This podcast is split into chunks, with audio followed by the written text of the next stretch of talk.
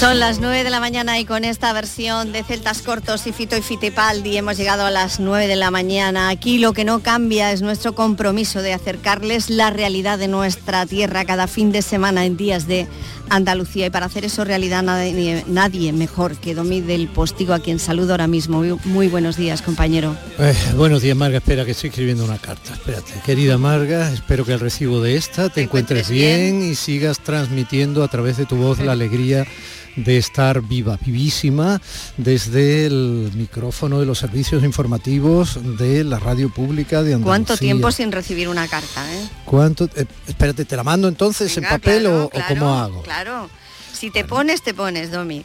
La carta con su firma escrita de puño y letra. Hombre, por favor. Dios mediante. Que si me pongo, bueno. Totalmente me pongo. Margarita Huertas. Pues yo me voy a poner a escucharte esta mañana como hago todos los sábados y domingos. Que pases una muy buena mañana, compañero. Mi lujo personal. Besos a todo tu equipo. Compañeras, igualmente a los tuyos.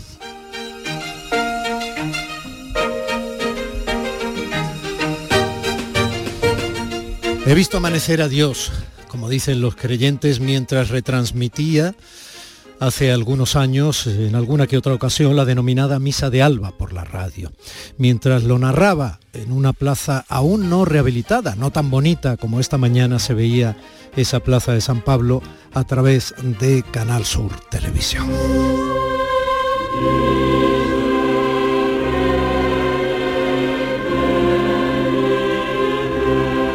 He visto amanecer mientras retransmitía la misa del alba, mientras lo narraba a media voz en una plaza, como digo, aún no rehabilitada en el corazón de un barrio malagueño de la Trinidad que aún más lucía golpeado por el tiempo y la pobreza. Los barrios a los que ha degradado el tiempo parecen un poco salidos de una guerra. Eh, Barrios semiderruidos, como lo estarán durante años tantos barrios de tantas ciudades de Ucrania. Este oficio te permite narrar lo que sientes mientras vives paisajes y momentos únicos. Para los demás, la procesión va por dentro y así sienten, callados, lo que sienten, quienes asisten sin un micrófono y sin la obligación profesional de narrarlo a citas tan especiales como, por ejemplo, ver amanecer mientras se oficia al aire libre una Eucaristía, mirando de frente a las imágenes colocadas en el pórtico, en este caso de la iglesia de San Pablo, de cara al pueblo, mirando esas imágenes que así situadas parecen mirarte. Las imágenes de la Virgen de la Trinidad y de Jesús cautivo, popularmente denominado el Señor de Málaga, como podría ser frente a las imágenes del Gran Poder en Sevilla o la del abuelo en Jaén, en fin, la de tantas imágenes que en Andalucía se identifican con una parte muy importante del sentimiento popular de cada una de sus ciudades.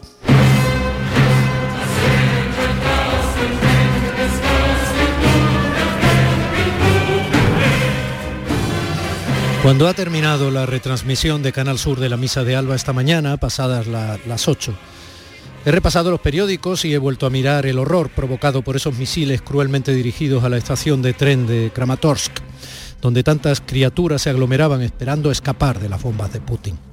Tras el ataque, hipnotiza ver las maletas tiradas y abandonadas en la acera cerca de los andenes, ese carrito de bebé, casi tanto como ver la tristeza de los cuerpos alcanzados por la destrucción. La Semana Santa es el recordatorio repetido del sufrimiento del ser humano cuando es perseguido y torturado hasta la muerte.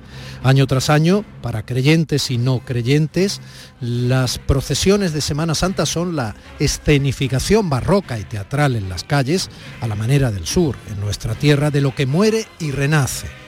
Una semana para la reflexión y la toma de decisiones. Una semana de procesiones por dentro, por tanto, y de nuevo, tras dos años sin ellas por la pandemia, de procesiones por fuera. Pero este año de vuelta a las calles, aún con la prevención y el sentido común necesarios, ya que la pandemia está en otra fase, pero sigue estando entre nosotros, la muerte y resurrección de Jesús de Nazaret, de ese hombre, ex homo, de ese personaje histórico que para muchos es Dios, deja de ser una metáfora. En cada paso, en cada trono, esta primavera es fácil ver esas maletas sin dueño, esas otras personas muertas por las bombas del cruel invasor, esas plañideras junto al cuerpo herido de su nieto o junto al cadáver de su hijo. Ojalá resucite pronto la paz y por supuesto la justicia.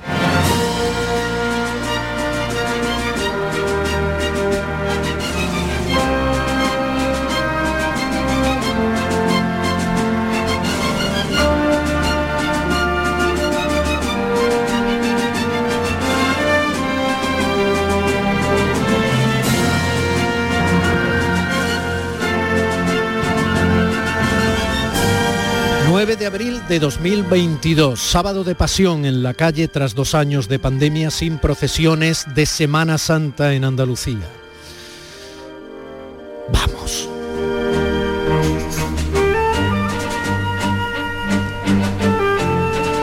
Irene López Fenoy, buenos días Irene, abriendo el bypass técnico en Sevilla para que nosotros emitamos este programa desde el Centro de Emisiones de Canal Sur en Málaga. José Manuel Zapico en la realización, María Chamorro y Primi Sanz en la producción y en las redes. Y un servidor, Domi del Postigo, ante el micrófono, a este lado de la radio pública de Andalucía, que te invita a disfrutar, pese al dolor y la poca gloria de lo que estamos viviendo en las puertas de Europa, este programa. Días de Andalucía. Y te invito a escucharlo con la pregunta de siempre. ¿Nos sentimos? En Canal Sur Radio, Días de Andalucía, con Domi del Postigo.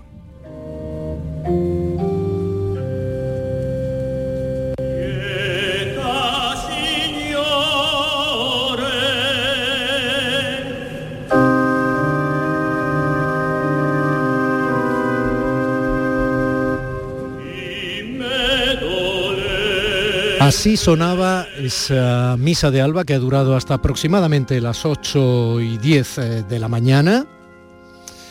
Y eh, uno de los momentos más importantes o, más eh, estremecedores para muchos eh, más emocionante sin duda alguno y también de una gran plasticidad es la llegada después de recorrer parte de su barrio, ese trono, ese tronito de traslado, esas andas con las imágenes eh, de la Señora de la Trinidad y de Jesús cautivo, del cautivo, desde la túnica blanca del Señor de Málaga. Bueno, después de eh, caminar por su barrio, saludar incluso en alguna que otra casa hermandad ubicada allí, a otras cofradías, a otros titulares, aproximarse al hospital civil. Y una vez allí, de alguna forma, saludar o eh, llevar eh, tranquilidad espiritual para quienes así necesitan recibirla o quieran recibirla a los enfermos que en el hospital están el Hospital Civil, que es un importante centro hospitalario en Málaga, que está dentro del contorno de ese barrio donde está la Casa de Hermandad de la Virgen de la Trinidad y Jesús cautivo. Y este año además eh, va a ser una visita muy especial. Se va a hacer dentro del recinto hospitalario, aunque con todas las medidas eh, de seguridad sanitaria eh, no se puede acceder dentro. Las personas que quieran seguir un poco el traslado y la aproximación lo pueden hacer, por ejemplo, a través de la señal de Canal Sur, pero eh, se tendrán que quedar quienes estén allí en la zona, se tendrán que quedar a las puertas. Sin embargo, sí entrará dentro la imagen de la Virgen de la Trinidad y el cautivo. Y habrá autoridades y estará obviamente el director médico en representación y los enfermos que como cada año quieren eh, acercarse a la imagen del cautivo y de la Virgen de la Trinidad. Nosotros no podemos tener mejor narrador. ¿eh? Yo me hago muy pequeño, para mí es un lujo tener a alguien a quien quiero y admiro, que es mi compañero Juan Ramón Romero. Creo que allí en la unidad móvil y eh, supongo que si ese sonido es directo, Juan Ramón, se está produciendo donde tú estás, que creo que es mm, dentro ya del recinto hospitalario, de ese hospital que cumple 150 años, se estará produciendo algún tipo de... Tú me lo cuentas, Juan Ramón, buenos días. Buenos días, buenos días Domi, querido maestro. Pues justamente estamos delante de este edificio neoclásico que cumple 150 años y que es un emblema de Málaga, sin duda. Y hoy es un día de reencuentro y ya está prácticamente todo preparado. Por aquí están las batas blancas todas reunidas, que tú sabes que luego meterán el hombro para llevar al, señor cautivo hasta el frontal con los enfermos. Los enfermos ya también están colocados en una tarima superior y, tienen unas caras de ilusión realmente como todos los que se encuentran reunidos en la rampa de subida a la entrada que están ya ahí agolpados, debe de haber unas 60 personas por lo menos, y en el, estrado, eh, pues hay ya por lo menos 30 o 40 personas situadas, algunas en sus sillas de ruedas, el bullicio alrededor, han llegado algunas representaciones de los militares, los regulares que tú sabes que vienen de Ceuta y de Melilla, que van a acompañar a Jesús cautivo y a María Santísima de la Trinidad. Y el ambiente es formidable porque el clima es estupendo, el sol que ya está asomándose, el color celeste del cielo totalmente despoblado de nubes. En fin, es un día de reencuentro, Domi, es un día en el que eh, muchas sensaciones, emociones y vivencias se van a dar cita aquí dentro de un momentito. Sí, si te parece, al hilo de lo que tan bonito estás contando, podemos ir haciendo alguna apreciación. Mira, has comentado que eh, ahí están eh, ya eh, polulando las batas blancas. En parte, este año se va a producir, además de por celebrar el 150 aniversario del Hospital Civil en Málaga, se va a producir esa entrada de las imágenes dentro del recinto, el año que viene volverán a quedarse fuera, porque eh, se va a homenajear precisamente a los sanitarios, es una forma parte de ese homenaje de, eh, a los sanitarios por su esfuerzo impresionante durante la pandemia. Eso es. Y luego has comentado lo de los regulares, ¿eh? perdóname, te dejo ahora, tú me oyes bien, ¿no? Yo te oigo perfectamente. Ah, estupendo, yo te oigo también muy bien. Bueno, pues has comentado también lo de los regulares. Como emitimos para toda Andalucía, no se da la circunstancia en toda Andalucía, ni mucho menos, de que las hermandades o cofradías, en función de las distintas advocaciones y sagrados titulares, lleven acompañamiento militar. Esto es algo que hace décadas que se produce en Málaga y cada cofradía tiene a militares distintos, ¿no? O incluso división de la Guardia Civil, que también recordemos es un cuerpo militar, como ocurre con la Cofradía de la Expiración, que sale a las 12 de la noche del miércoles santo, o la Policía Nacional, como ocurre con la Paloma. Exactamente.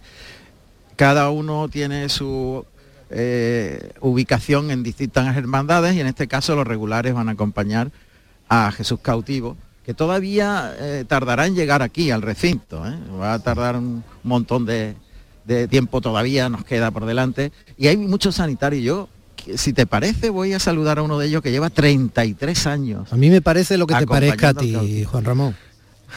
Maestro, es un honor. A ver. Buena. ¿Cómo se llama usted? Manuel Sánchez Cruzado. ¿Y lleva cuánto tiempo? 33, bueno, de que se vino el cautivo aquí por primera vez al traslado desde calle Sevilla hasta el hospital. Y se produjo precisamente por eso, porque se trasladaron los sanitarios desde el centro de salud de calle Sevilla, que está aquí cerquita, hasta el, hospital. Y el cautivo decidió venirse a saludarlo y a los enfermos cada año. Los enfermos. Y yo soy del partidario, yo este día no lo considero para nosotros, aunque nosotros hemos sido un, pilar en, esta pandemia, pero yo creo que este día es para los enfermos, es el día de los enfermos. Claro, sin duda. Bueno, que lo disfrute mucho. Gracias. Están todos muy ilusionados porque efectivamente es un reencuentro y los sanitarios que han sufrido tanto y los enfermos que, lo han pasado tan mal y las personas que nos han abandonado lamentablemente, pues hoy hay unas connotaciones muy especiales, Domi. Sí. Muy especiales. Bueno. Y, y, las vamos a vivir desde luego cuando llegue el cautivo. Va a ser eh, tremendo. Intentaremos describir lo mejor posible, sobre todo lo que sale del corazón de tanta gente que se da cita hoy aquí para retomar, entre comillas, esa normalidad que ya nunca será tanta normalidad. Los oyentes de Canal Sur Radio tienen suerte de tenerte hoy en este punto, uno de esos puntos fundamentales de la Semana Santa de toda Andalucía que se celebra eh, la mañana muy temprano, muy temprano del sábado de pasión, porque tú siempre narras con el corazón en la boca. Y te voy a contar, te voy a decir otra cosa antes de que despidamos esta primera conexión, porque estaremos en contacto. Tú llamas cualquier cosa que ocurra y ya sabes que por supuesto cuando se vaya aproximando ese tronito de traslado con las imágenes de la Virgen de la Trinidad y del cautivo, que será probablemente sobre las diez y pico, pues obviamente o cualquier cosa o cualquier protagonista relevante que se decida ahí, obviamente tú llamas que yo te abro la puerta rapidísimo. ¿eh? Pero vamos plásticamente a dibujar un poco lo que hay ahí. Tú estás dentro de un recinto que tiene dentro el edificio un edificio eh, bonito, un edificio peculiar, tiene 150 años, luego pertenece a esa arquitectura del momento, ¿no? Es un edificio muy amable de ver, eh, potente, es muy grande, el Hospital Civil, dentro tiene distintos patios, son dos plantas. plantas efectivamente. Tiene la entrada una escalinata que sube hasta la puerta de entrada que está colofonada con un, con un reloj a la antigua usanza. Muy neoclásico, como yo te decía. Tiene balcones cada dos metros, dos balcones uno tras otro. muy amplios de, una altura también de dos metros aproximadamente en las dos plantas. Los colores son ocres y, o sea, perdón, es un, eh, un beige oscuro con marrón en los bordes de los grandes ventanales. Qué extraño que siendo, tú, que siendo tú un torero no me digas que no tiene color albero, pero bueno. Eh, es que al final me he dado cuenta que antes estaba en color albero y ahora lo han repintado y está maravilloso. La verdad es que está muy bonito, con muchas cristaleras.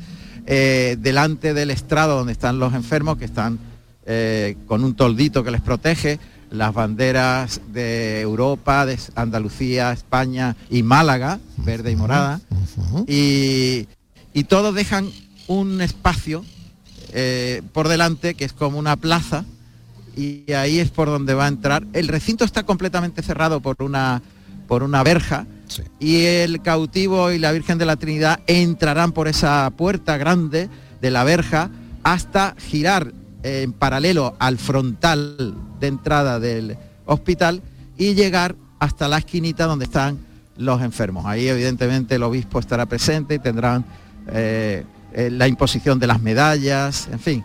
Esto es un ambiente de, afortunadamente, de reencuentro, como yo te decía al principio, y todo está listo y preparado, a la espera. El obispo catalá que esta mañana, eh, antes de la amanecida prácticamente, oficiaba esa misa de alba a la que yo hacía referencia cuando comenzábamos el programa y me daba eh, ese placer de continuidad nuestra compañera Margarita Huerta desde los servicios informativos de Canal Sur Radio en Andalucía. Pues eh, Juan Ramón, lo dicho, cuando llames a la puerta, la puerta es tuya, no es que yo te la abra, es que la puerta es tuya porque te necesitan los oyentes de Andalucía. Y ten en cuenta una cosa, eh, si tenemos eh, protagonistas en algún momento, ten, en mm. cuenta, que tú lo sabes también o mucho mejor que yo, que ahí va a haber también sonidos muy potentes, va a haber saetas. etcétera. Entonces, a ver si podemos tenerlo no mientras esté una saeta eh, al lado, porque entonces nos va a ser difícil pues recibir con pulcritud ese sonido, ¿de acuerdo? Perfecto, estaremos atentos y según se vayan produciendo los acontecimientos, lo iremos contando para todos los andaluces. Es un privilegio y un honor estar aquí esta mañana en el Hospital Civil de Málaga que cumple 150 años y que llega los titulares, los santos titulares, el cautivo y María Santísima de la Trinidad a saludar a los enfermos. Un beso, Juanra, hasta ahora. Fíjense que eh, el cautivo también es llamado el de la túnica blanca porque lleva, tiene, tiene una historia tiene una historia bonita, ya saben que se cruzan historias y leyendas en todas las, avocaciones de Semana Santa, en cualquier rincón de Andalucía, no solo en las grandes capitales, en, cualquiera de sus localidades, en las más humildes o las más pequeñitas. Eh, bueno, algunas son historias y están documentadas historiográficamente, otras pues no están tan documentadas, pero la leyenda o eh, la narración del boca a boca que ha llegado hasta nuestros días eh, suele ser eh, un hermoso cuento. Entonces, fíjense, esto es lo que les voy a contar si está más o menos documentado. Se lo voy a resumir porque tenemos invitado ya y nos va a ser muy útil a todos al otro lado del teléfono. Pero miren, Eh, la imagen del cautivo es una imagen que tiene décadas, se talló aproximadamente en los años 40. No tiene mucho mérito que yo abra, abra ahora mismo la página web de la cofradía o de cualquier fuente documental en condiciones y la lea. Entonces vayan ustedes, si son tan amables, ve tú si esto te provoca cierta hambre de conocimiento y así aprendemos un poquito más todos.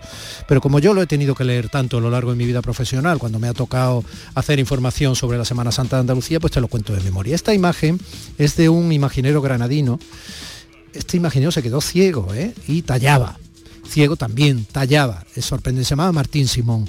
Esta imagen no era una imagen de vestir, o sea, llega a Málaga desde Granada y desde muy pronto está ya en la iglesia de ese barrio de la Trinidad, que yo mencionaba antes, que ha salido en tantas coplas, recuerden, el Perchel, la Trinidad, lo mismo que otros barrios de otras ciudades andaluzas muy señeros, ¿no? Bueno, pues eh, esta imagen no era de vestir, tenía su, su paño de pudor, ya saben, más o menos, eh, más o menos la altura de la cintura y tal, pero cuentan eh, que su imagen era tan perfecta de ser un hombre desnudo, atadas las manos, cautivo, que sufre y que espera la eh, tremenda condena, injusta condena, pues que atraía las miradas de los feligreses y en concreto de las feligresas hasta tal punto que aquel obispo dijo, que se le ponga algo encima, vístanla, y entonces se le puso en principio lo que era casi más o menos una sábana o algo que se improvisó en eh, la iglesia. Cuenta la historia o la, o la leyenda que eso terminó siendo la túnica blanca que ahora se zarandea con el vaivén del tipo de llevar los tronos o pasos en Málaga que van al hombro en vez de al costal, y cuando va pasando por la llamada rampa de Santo Domingo, bajando hacia el casco histórico en el itinerario oficial cada lunes santo, no se ven los hombres que tiene debajo y ese movimiento de mecida hace que parezca un hombre alto que se aproxima con las manos atadas mirándote de frente, con el vaivén de la túnica como si caminara. Por supuesto, una parte la pone la imaginación, otra parte la emoción, otra parte la pone la fe, pero el de la túnica blanca, cada lunes santo, congrega cientos y cientos de promesas que van tras él, que creen que de una forma u otra, o no creen, pero heredan la promesa de su madre, o de su padre, o de su hermano, o de alguien, que el hecho de ir detrás cumpliéndola, va a mejorar su existencia. Ese es parte del contexto del cautivo.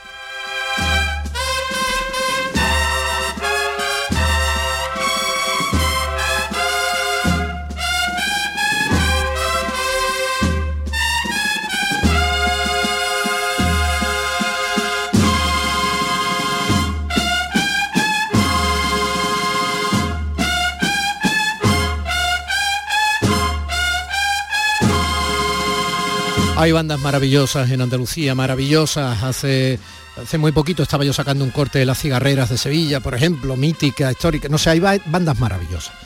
Esta banda del Real Cuerpo de Bomberos de Málaga que está sonando eh, con la banda del señor cautivo es una banda estupenda. Antonio, te estoy haciendo esperar y quizá Estoy aburriéndote. Antonio Delgado, meteorólogo andaluz que vive y trabaja en Estados Unidos.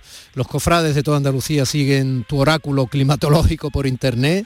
Eres profesor de la Universidad Notre Dame en Indiana, profesor de física de partículas. E interpretas como poco las imágenes de radar y satélite para responder a las previsiones meteorológicas.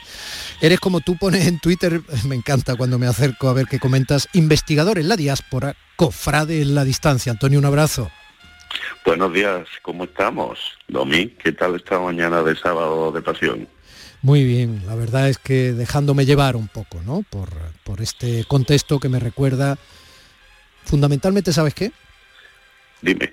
La mano apretada de mi padre en mi mano más pequeñita llevándome a la calle a ver las procesiones.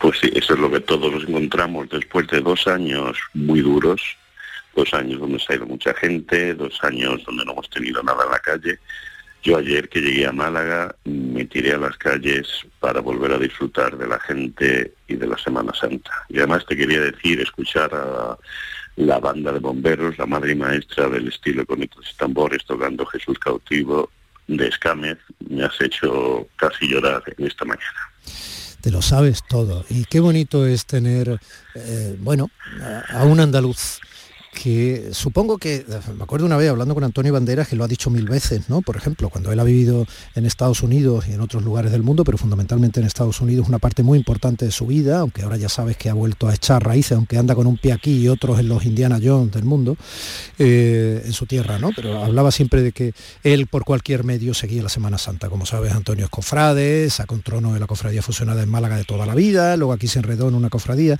tú eres igualmente cofrade, pero cuando se vive fuera, en tierra extraña, como decía la copla, por mucho que uno esté absolutamente ubicado también en el lugar donde vive y agradezca ganarse la vida con dignidad en ese lugar, pero cuando se vive fuera, las tradiciones te conectan inmediatamente con eh, tu propia raíz, ¿no? Con tu idiosincrasia y hace que se te muevan un poco menos los pies de barro, ¿no?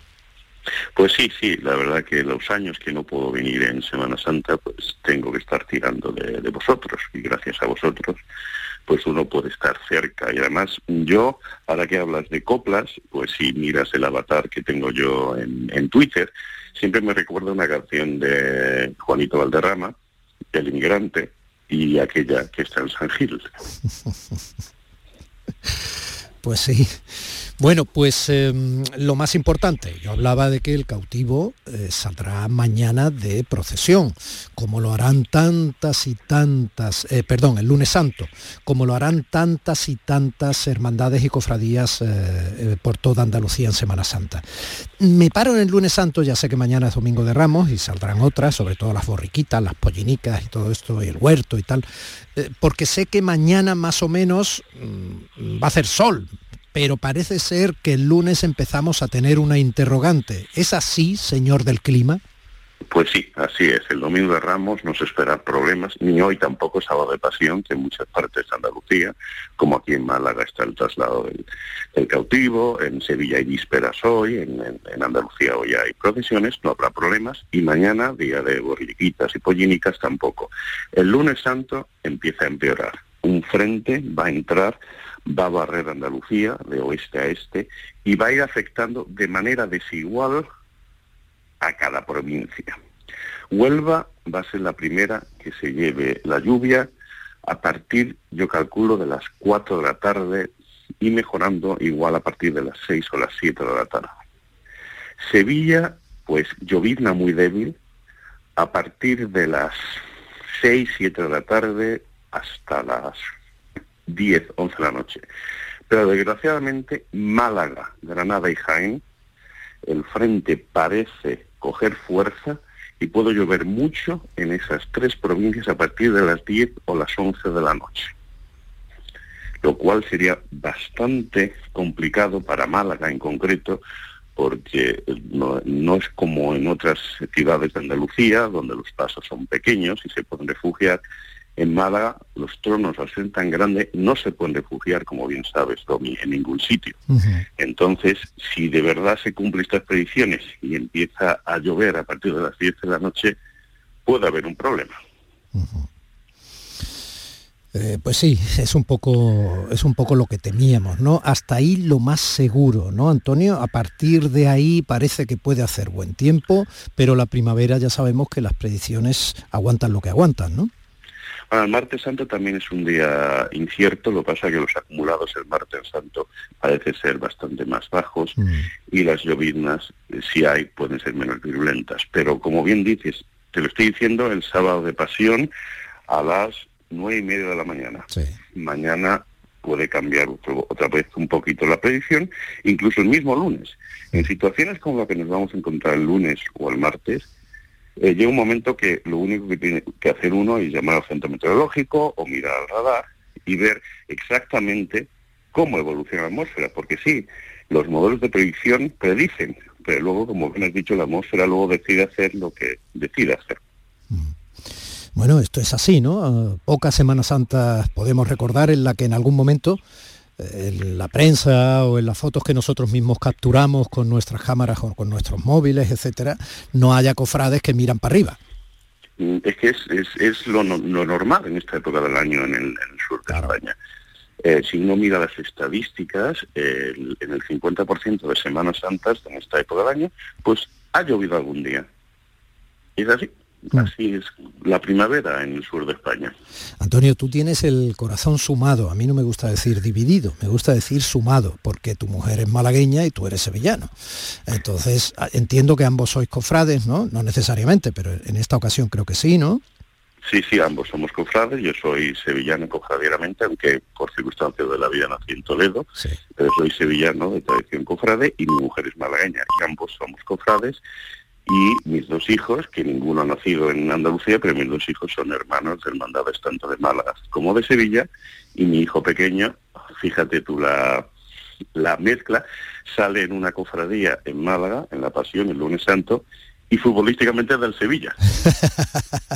Sí, bueno, pues, eh, estaba pensando que salí, cuando me has dicho, y mi hijo pequeño, fíjate lo curioso y tal, sale en una cofradía, digo, no me irá a decir que sale en una cofradía en Indiana, porque entonces, digo, entonces la- el grado de influencia de Antonio Delgado, No, no, en, en Andalucía, digo, en Estados Unidos solo hay una, una cofradía que yo sepa en Miami. es, una, es, es una Macarena que, de hecho, los del Río han estado allí alguna sí, vez. sí, sí, sí. Bueno, pues, eh, Antonio, ¿y tu cofradía en Sevilla cuál es? Aquella que está en San Gil. Ah, ah, por eso me decía lo de San Gil, claro, claro, claro. ¿Y la de tu señora? La Pasión sale el lunes santo de, de los mártires, bueno, está, está ubicado en los mártires, los mártires ha estado en restauración, pero afortunadamente van, los tronos van a poder salir de dentro, aunque la cofradía se va a formar en San Julián. Sí, Jesús de la Pasión, que lleva su cruz a cuesta, es un nazareno, o sea, es un Cristo muy rotundo de Ortega Bru y una imagen de Ortega Bru y, y probablemente va a ser una de las que puedan sufrir bueno, los avatares de lo que pueda traer la lluvia. Vamos a ver, en el caso de nuestra cofradía, si volvemos rapidito, si el encierro se hace rápido, por- porque se vea que hay algún problema, pues igual no, no tiene problemas. Pero ya te digo, Domi, estamos a más de, 20 de 48 horas. Eso en meteorología es un mundo. Antonio, es un, de verdad, un verdadero lujo eh, tenerte. Tú dices que nos das las gracias a nosotros quienes comunicamos, por ejemplo, a través de Canal Sur, tradiciones tan importantes y que son tan idiosincrásicas y con las que nos jugamos tanto porque tienen tantos perfiles, no solo el de religiosidad popular o íntima, sino el antropológico, el histórico, el patrimonial y evidentemente el turístico y económico, ¿no? Pues nosotros tenemos el lujo de que tú te pongas con tanta facilidad y generosidad siempre a echarnos una mano en las retransmisiones cuando se te requiere, como todo el mundo cofrade a veces se ha ido acostumbrando a requerirte también como meteorólogo de guardia.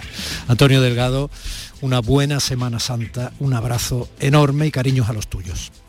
Un abrazo muy grande y solo un detalle, te has olvidado una cosa, la Semana Santa también nos vertebra a los andaluces que vivimos fuera. Claro, por eso yo hacía tanta hincapié antes cuando te contaba un poco la analogía tuya con Antonio Banderas, de hasta qué punto mm, necesitamos para no perder las raíces cuando no estamos en esta tierra, te lo digo yo que también he vivido años fuera, de nuestras tradiciones y probablemente la más grande sea sin duda la Semana Santa. Está muy bien que lo recalques. Un abrazo y gracias. Un abrazo a vosotros.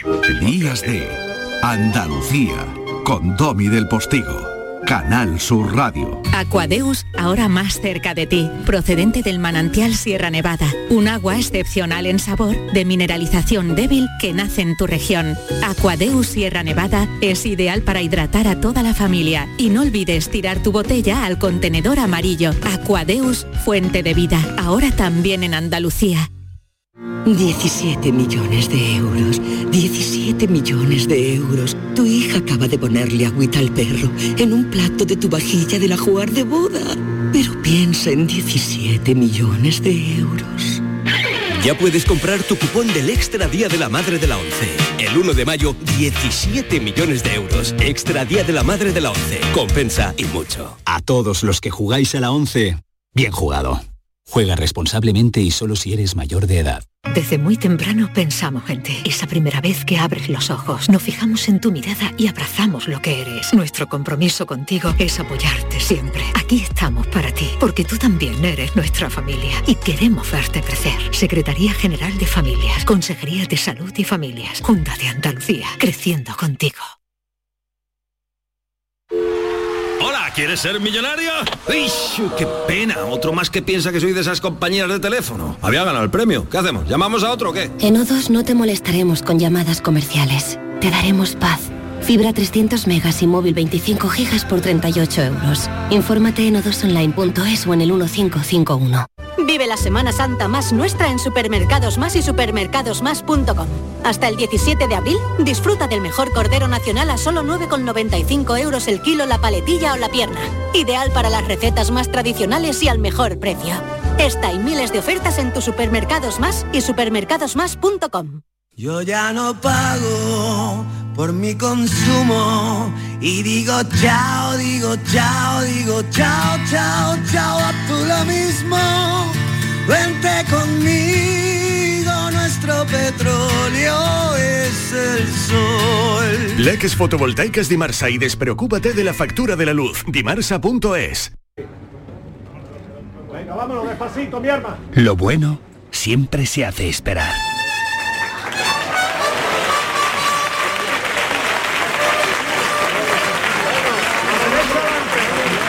Aceite de oliva virgen extra 1881. El homenaje que te mereces.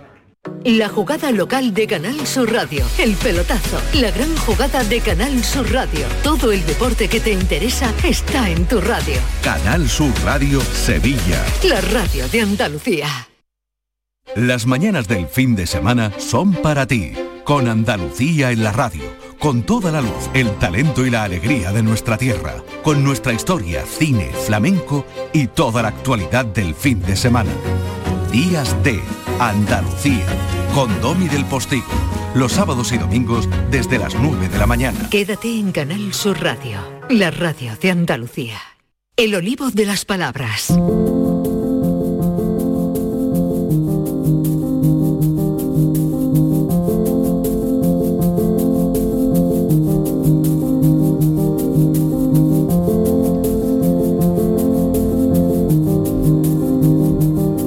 Efectivamente en vísperas de Semana Santa, de la Semana Santa oficial, porque este sábado de pasión, ayer hubo también procesiones ahí en Sevilla. Eh, Lola, buenos días, cariño. Hola, buenos días, Domi. Claro que sí, ayer hubo también procesiones, ayer Viernes de Dolores salió, por ejemplo, eh, la procesión de la Corona por el entorno de la Catedral bueno, y algunas otras.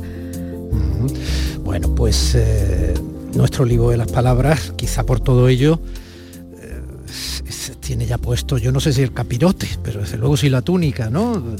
Eh, Estamos con el rigor del jueves santo y la luminosidad del domingo de Ramos de mañana, que ya has visto que nos ha confirmado Antonio Delgado que va a hacer un sol precioso, ¿no? Así que traemos los mandamientos, pero en este caso no van a ser los 10 mandamientos, ¿no? Creo que son menos y, y tienen eh, otro fundamento, ¿no? Que el de orden moral. Exactamente. Hoy vamos a dar cinco mandamientos sobre el andaluz, sobre el español de Andalucía. Yo no vengo mm, a dar latigazo, no vengo a poner cirio, no me voy a vestir de domine, pero yo te propongo que como en una saeta vayamos pregonando desde este balcón que son las ondas de Canal Sur Radio algunas verdades sobre el andaluz, sobre este español de Andalucía que ha demostrado la ciencia, que conviene repasar y que podemos hoy, eh, como te digo, entonar a modo de resumen, de recordatorio y también de avances de nuestros futuros olivos de las palabras. Muy bien, pues eh, vamos con ellos, ¿no? Primer mandamiento. Respetarás todas las variedades del español, el andaluz una de ellas. Exactamente. Este es el primer mandamiento que todos vamos a cumplir, vamos a intentar cumplir.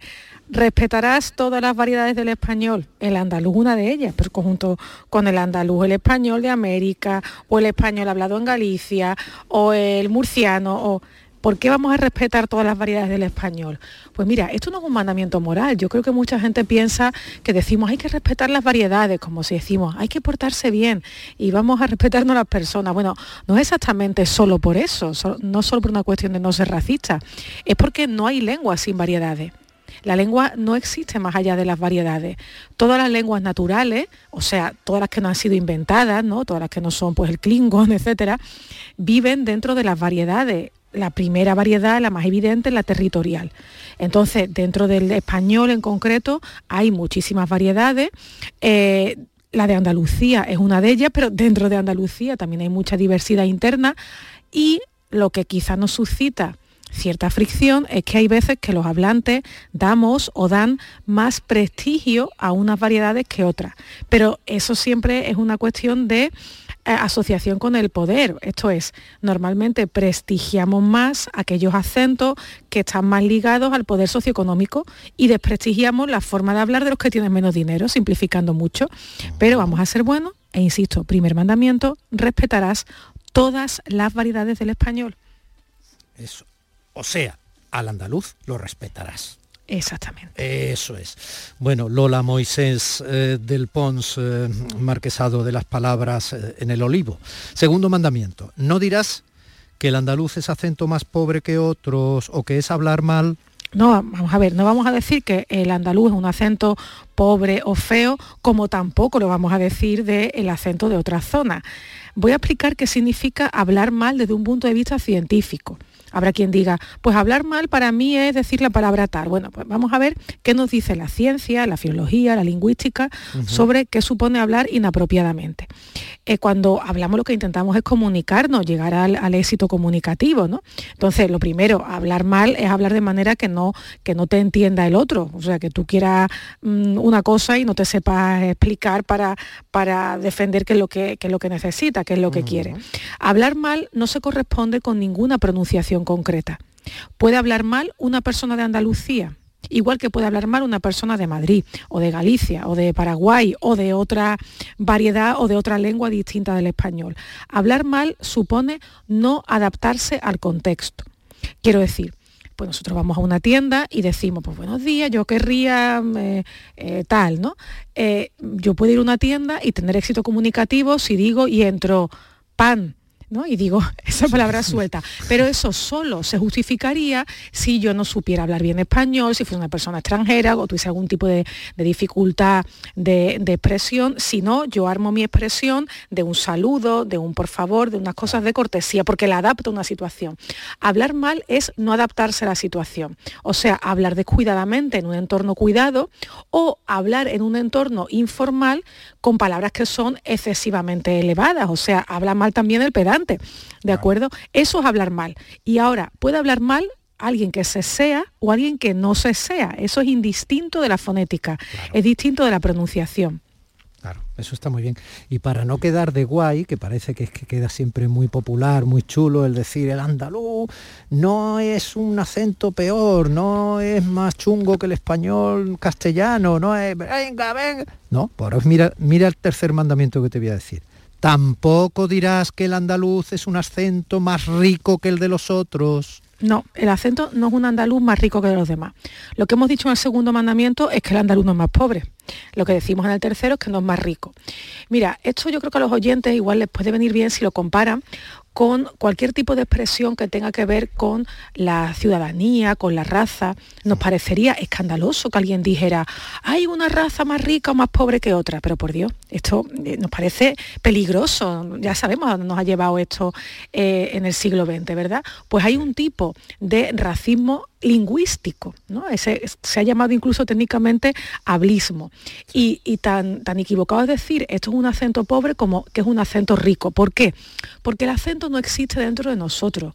El acento existe en ti. Hay una forma de hablar de Domi, hay una forma de hablar mía de Lola, otra forma de hablar de María, de Primi, de las personas que nos están oyendo. Y son esas personas las que tienen riqueza expresiva o pobreza.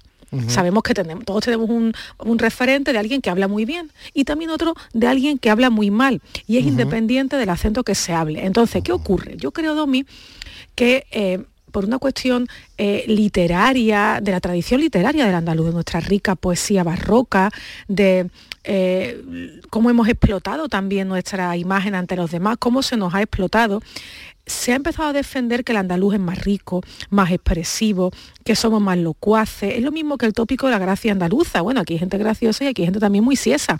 ¿no? Eso, eso, no, se lo da la, tierra, se lo dan ellos, su personalidad. El andaluz no tiene más palabras que otras variedades. No es más rico que otras variedades. Hay gente andaluza que habla con una gran riqueza expresiva. Sí, y otros hablan fatal. Y eso es una vergüenza, porque ahora tenemos un sistema educativo que debería garantizarnos que todos hablásemos con con soltura ¿no? y con esa riqueza expresiva. Pero no todos tenemos eso. El andaluz no es, no es un acento más rico que otros.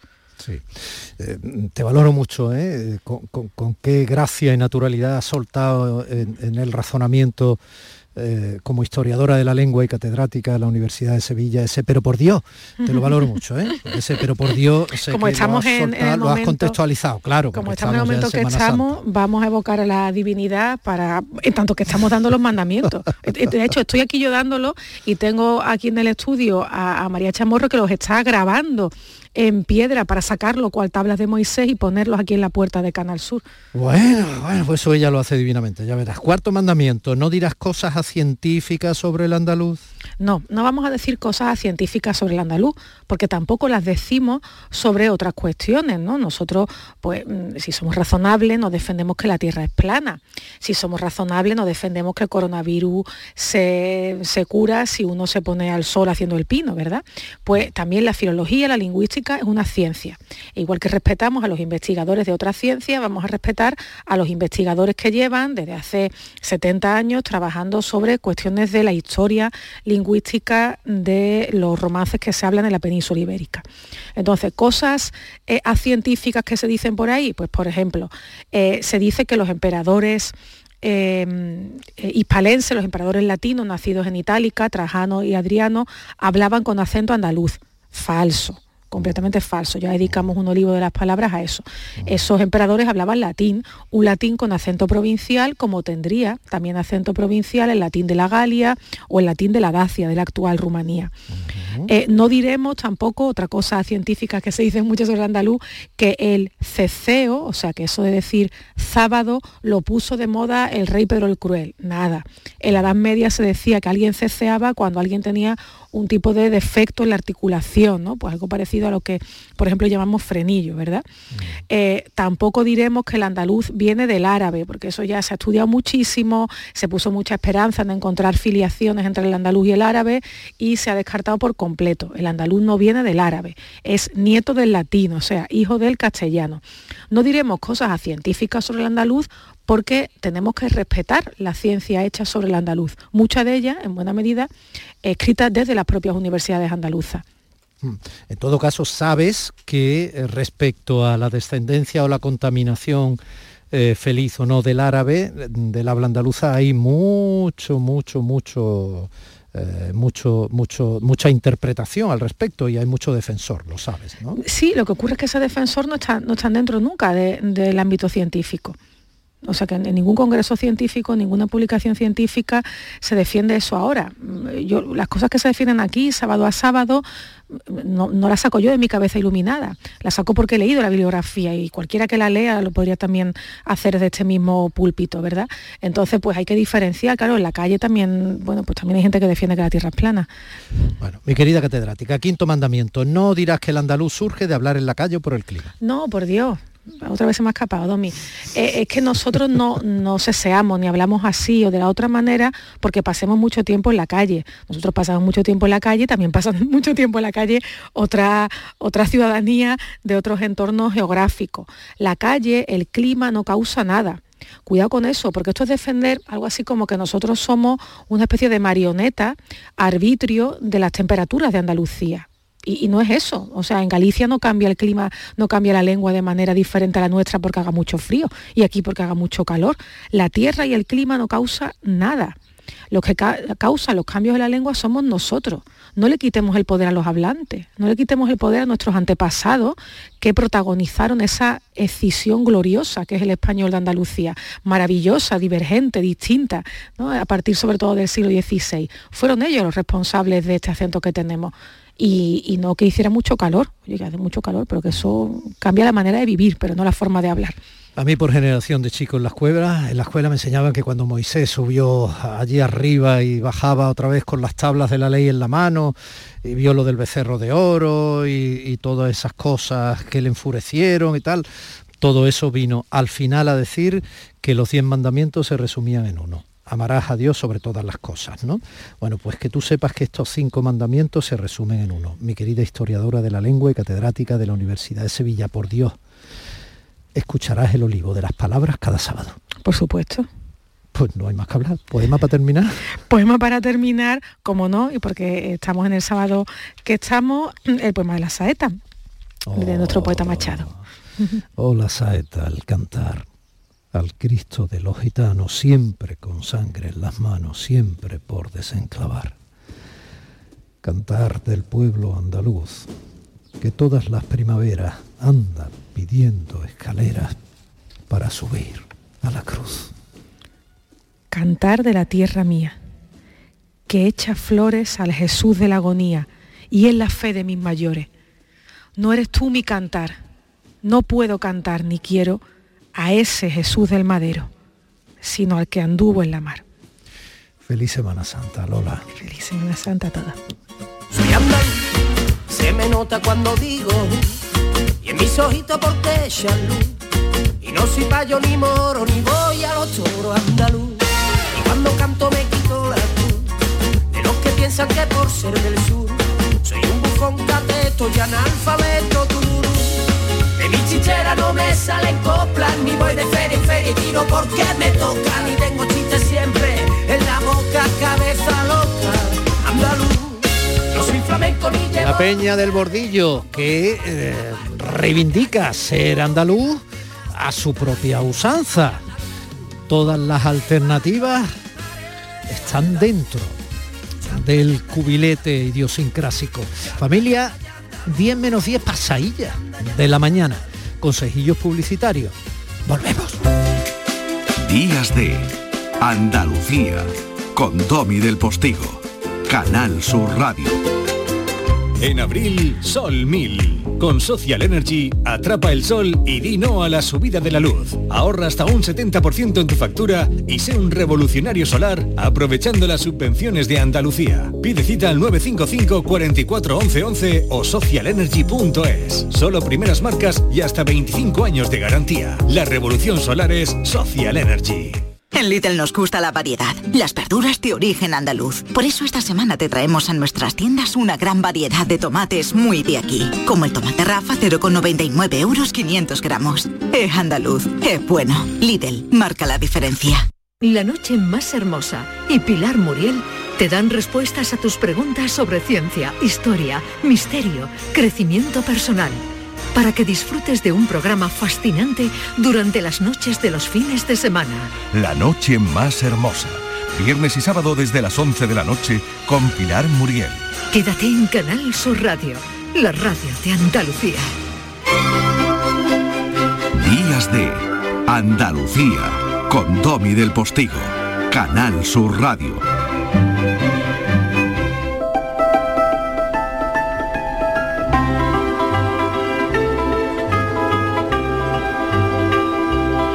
Y aquí seguimos felizmente empeñados en conseguir. Ojalá, ojalá se pueda, eh, Fran, ojalá se pueda. Mi querido maestro de familia, Francisco Cifornel, desde San Fernando en Cádiz, buenos días. Ojalá se pueda, ojalá se pueda. Sí, sí, ¿eh? Yo creo que sí. Si no se pudiera, desde luego no nos va a quedar, por supuesto a ti, sin duda que eres el motor y el corazón de todo esto, no nos va a quedar la sensación del trabajo hecho. No sé si todo lo bien que podríamos, pero desde luego por tu parte y por todos los que lo están apoyando, sí, conseguir el premio a la Concordia Princesa de Asturias para nuestros niños y niñas por su comportamiento maravilloso, ejemplar en, en pandemia. Pues sí, hemos hecho todo lo que hemos podido con lo que tenemos, que no es poco. Eh, como he dicho anteriormente, no tenemos grandes subvenciones ni somos grandes empresas, lo que tenemos es un alma muy grande que es la pasión por lo que hacemos y, ya con eso pues nos damos con satisfecho. Y sumamos gente estupenda, muy reconocible eh, desde diversos ámbitos que afectan a la popularidad de esas personas que generosamente apoyan esa petición, como por ejemplo un actor estupendo, que además yo le tengo un enorme cariño, que es Salva Reina. Mira. Hola amigos y amigas, ¿qué tal? Estamos haciendo este vídeo para apoyar la candidatura de que le den el premio Princesa de Asturias de la Concordia a todos los niños de España por lo bien que se han portado durante la pandemia, que han tenido un comportamiento ejemplar y ha sido muy complicado para ellos. Salva eh, sabe de qué habla, no solo porque es un tipo sensible, es un tipo estupendo, sino porque además una de sus hermanas es, es maestra, querido Fran. Sí, sí, sí, efectivamente, efectivamente, lo sabía y, por eso hemos atacado por ahí. No si se da cuenta la cantidad de, de, de malagueños, buena gente que tenemos en la campaña. ¿eh? Es decir, el radio oyente que nos ha seguido ha seguido todos los vídeos, se da cuenta que, que Málaga es un pilar fundamental en este apoyo a la campaña, así que desde aquí mi, mayor agradecimiento. Ah, los andaluces son buena gente todos. Y los que no lo sean, si quieren, pueden irse. Los que no tengan el corazón bonito tienen la puerta abierta. Si quieren pueden irse, ¿eh? Y sin hacer daño a nadie, ¿eh? Y sin hacer daño a nadie. Se van y ya está, ¿eh? Se van y se acabó. Bueno, pues eh, me parece que has hecho hoy una especie de función de reportero, ¿no? Eh, de reportero Sí. muy bonito, ¿no? Sí, sí, sí, sí. Y además tiene una, historia, te lo cuento muy brevemente. Eh, durante el confinamiento, no sé si sabrás, pero mm, escribí un libro que se llama 50 historias de niños que cambiaron el mundo, eh, que es un libro maravilloso, y en el cual una de esas páginas eh, aparece Samantha Smith.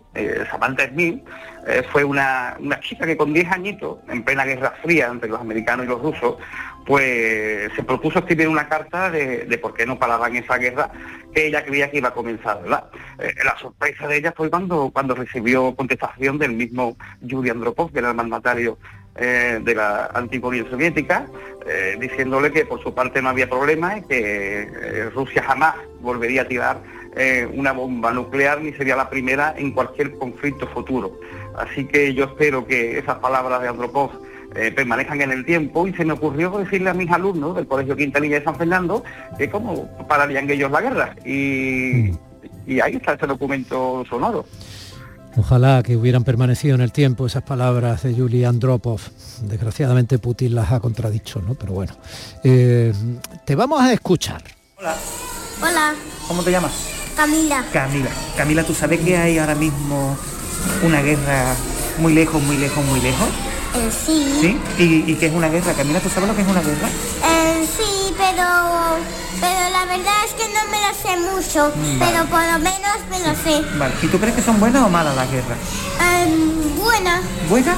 Sí. Pero en las guerras sabes que hay personas que hacen daño a otras personas. Entonces, ¿esto es bueno o es malo? Malo. Es muy malo. Entonces las guerras como son Malo. malas, ¿verdad? Muy bien. ¿A ti te gusta que haya guerra o no? No, ¿verdad? No queremos que haya guerra en este mundo, ¿que no? No. Muy bien, pues nada, dale un besito a Romy. Hola. ¿Cómo te llamas? Alejandra. Alejandra. Alejandra, ¿tú sabes lo que son las guerras? ¿Sí? ¿Qué son? Una cosa que puede morir. Uy, ¿eso qué es bueno o malo? Malo. Malo, ¿verdad? ¿Tú sabes cómo podrías acabar con la guerra? Si tú fueras una persona que mandase, ¿cómo acabarías tú con la guerra? ¿Qué es lo que harías tú? Pues nada. Pues nada, eh, podríamos a lo mejor acabarla con abrazos y con besos. ¿Con eso se podría acabar? Sí. ¿Sí? ¿Y con qué más a lo mejor? Con las amigas, Con con, las los amigas. primos, Ah, con claro. las primas. Si todos fuéramos amigos no habría guerra, ¿verdad? Muy bien, muchas gracias, guapa. Un besito. Hola, Hola, ¿cómo te llamas? yo me llamo Justo. Justo.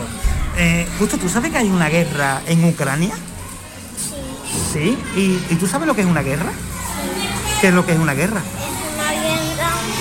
Pues una guerra ¿Pero eso es bueno o mala las guerras? buena. ¿Buenas son las guerras? Sí. Entonces, los, en, en una guerra hay personas que lo pasan mal, que lloran y que sufren. Sí. Entonces no son buenas, ¿no? No. Entonces, ¿cómo son? Mala. Malas. ¿Y tú cómo acabarías con las cosas que son malas, justo? Eh, pegando, diciendo palabrotas. Eso es lo malo, ¿no? mal. ¿Y tú cómo quitarías lo malo? Cuando Yo una persona te quiere pegar, ¿tú qué es lo que tienes que hacer? Yo algo.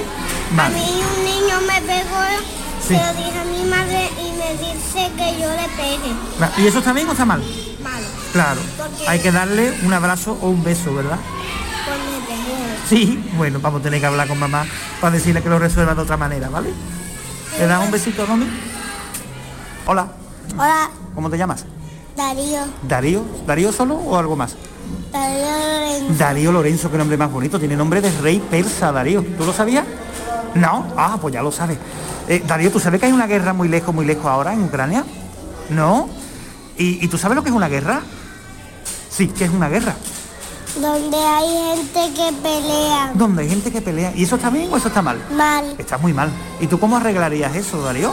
Dando besitos a las personas. Ay, y a- Dios mío.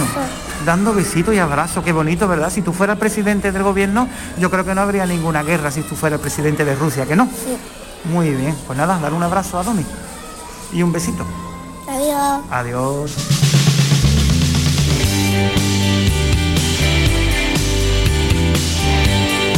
Ay, Fran. Gracias por ese corazón tuyo. Sigamos sumando, ¿vale? Fran. Cuídate mucho.